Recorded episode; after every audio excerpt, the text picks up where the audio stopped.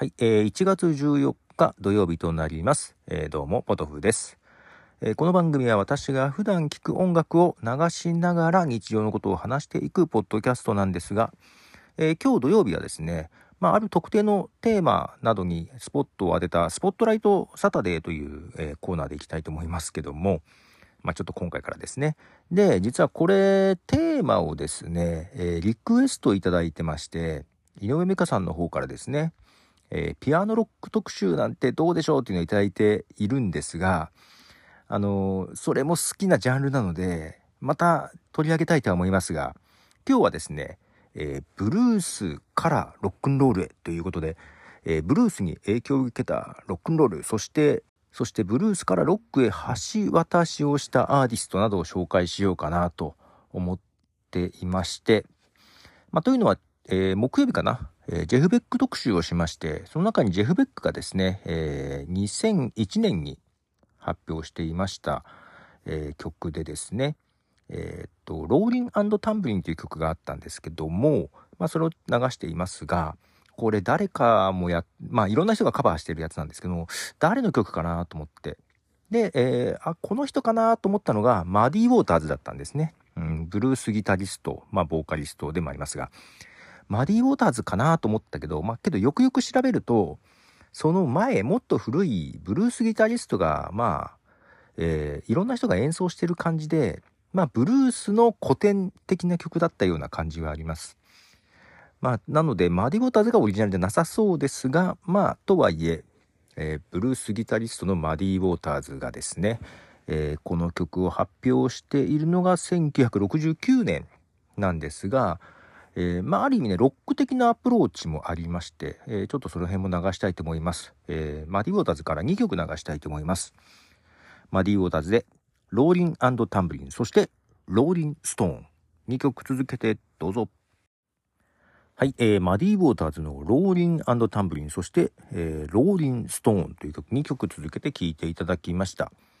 このマディ・ウォーターズというのはですね、まあ、ブルースギタリストなんですけども、えーエレクトリックギターを、まあ、それまでのブルースギタリストって結構あの、アコギを持って、えー弾き語り、まあ、ハーモニハープとかを吹きながらね、えーギターを弾くっていうスタイルが多かったんですけども、まあ、マディ・ウォーターズはエレキギターを、えー取り入れてというかですね、弾くようになって、まあ、エレクトリックギターでブルースをしつつ、途中からですね、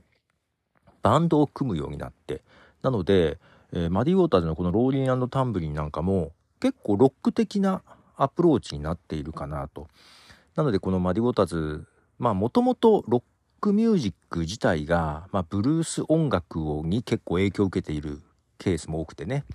で、その中でマディ・ウォーターズは、まあ、ブルースの中からロック的なアプローチをしていく。で、ロックを聴くような人にも聴いてもらえるようにということで、えー結構マディ・ウォーターズに影響を受けているミュージシャンとかも多いんですね。うん。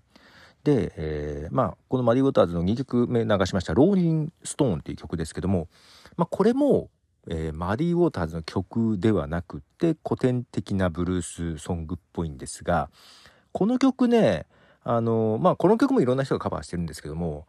えー歌詞が好きなんですよ。うん。あの、ナマズになりたいかった。ナマズになったらモテモテなのにみたいな歌なんだったりするんですけども、まあ、このナマズになりたかったってナマズって何かっていうと、あの、アメリカ南部の、えーまあ、ナマズ料理っていうのがね、あの、名物なんですよ。ナマズって俺だけどあの、ディズニーランドで食べた気がするんだけど、なんかディズニーランドになかったでしたっけ？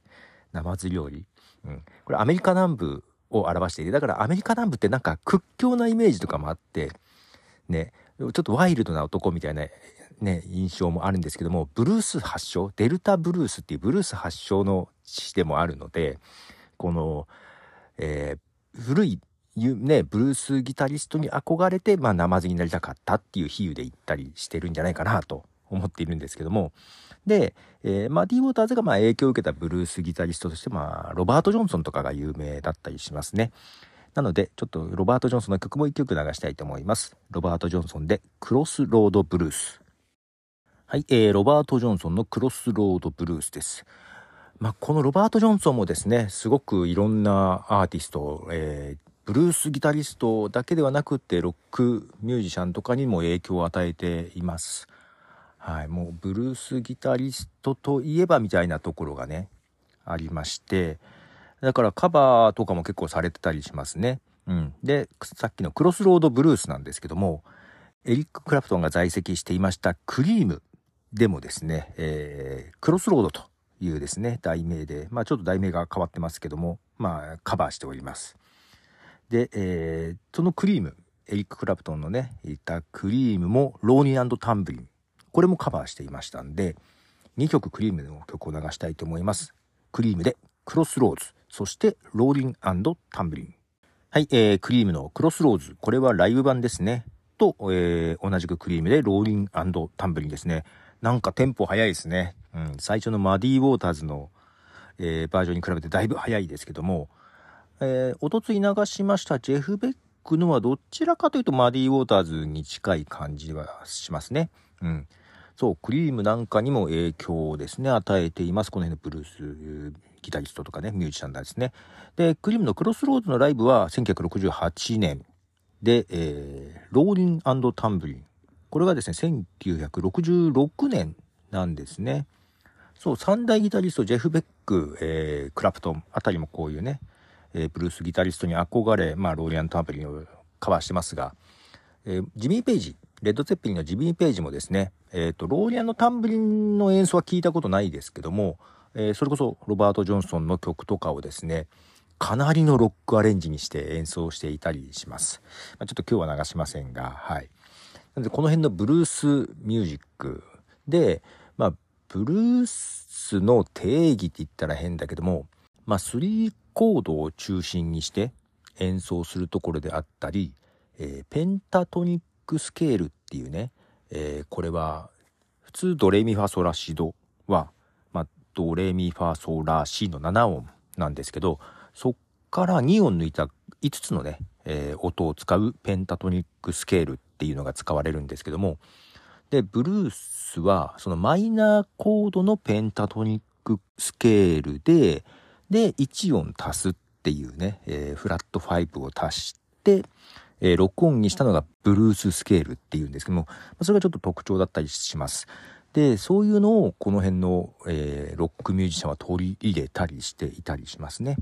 はい。で、さっきのマディ・ウォーターズのローリン・ストーンという曲を流しましたが、そう、ナマズのことを歌っていたと思いますけど、ナマズキャットフィッシュって言うんですけども、えっ、と、キャットフィッシュブルースというね、別名もありまして、特に古いブルースギタリストなんかはキャットフィッシュブルースみたいな音源で発表してたりして、まあ、同じ曲です。別名みたいな感じですね。で、ローリンストーンっていう曲名、これはもちろんバンド、ザ・ローリング・ストーンズの元となっています。で、えっ、ー、と、クリームが1966年に、えー、ローリン・アン・タンブリンをカバーしていましたが、同じ頃、1965年ですね、ローリング・ストーンズはこんな曲をヒットさせています。ローリング・ストーンズで I can get no satisfaction。はい、えー、ザ・ローリング・ストーンズの I can get no satisfaction という曲です。有名な曲なので知ってる方も多いと思いますけども、なので、もともとはそのブルースソングですね、ローリン・ストーンという曲にあやかってバンド名をつけまして、デビュー当時はね、結構やっぱりそのブルースに根付いたロックミュージックをやっていたんですけども、まあこの曲、サティスファクションなんかは、えー、ポップさもありですね、ヒットしましたが、ちょっとなんか、ブルースをベースにしつつも独自の昇華していった感じが、えー、感じられるんじゃないかなと思いますけども、この曲が発表された1965年、実はボブ・ディランは Like a Rolling Stone っていう曲を出してます。これは、えっ、ー、と、ローリンストーンっていう曲とは別ですけども、えー、まあ、これもよく聞いたことがある人は多い有名な曲だとは思いますが、これも同じ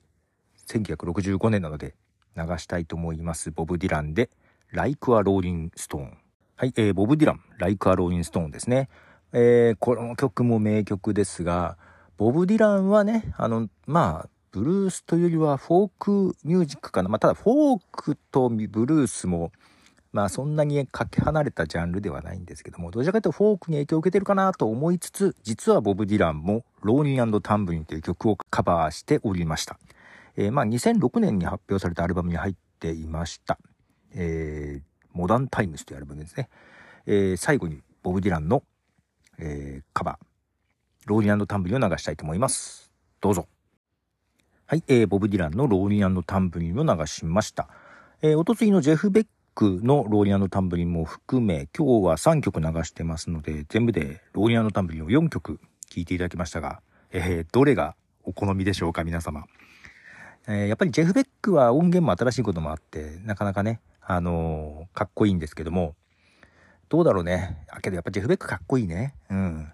けどまあ、もともとというか、マディ・ウォーターズも好きなんですが、私は結構ボブ・ディランバージョンが好きだったりします。はい。で、えっ、ー、と、ローリング・ストーンズがサティスファクションを出し、ボブ・ディランがライク・ア・ローリング・ストーンを出したこの1965年、まあ同じ頃に活躍していたえー、アーティストとしてビートルズ。ビートルズは実はこの1965年はアルバムヘルプを出していまして、ビートルズもね、あのデビュー当時は結構アイドル的な売り出し方をされちゃったんですけども、その前結構ロックンロール、ミュージックが結構好きでやってたんですよね。で、やっぱりこの古いアメリカの南部音楽とかにも憧れていてというか影響を受けてはいるんですけども、あんまり出してなかったんですよね初期の頃ね。うん、でまあこの「ヘルプなんかはもう完全にこのアルバムはポップよりというかですねもう独自路線だからこのブルースに影響を受けていたストーンズローリング・ストーンズとかボブ・ディランとかがこういう演奏をしてる中ビートルズっていう存在がすごくいかにちょっと異質だったかっていうのもねちょっと分かって面白い時代だったんだろうなと1965年だなと思ったりしますね。はい。ということで今日は8曲流しました。え、ー、とブルースに影響を受けたロックンロールロックンロールへの橋渡しとなったマディ・ボタズぐらいな感じでの特集でしたということではいお送りいたしましたポトフでした。ではじゃあね。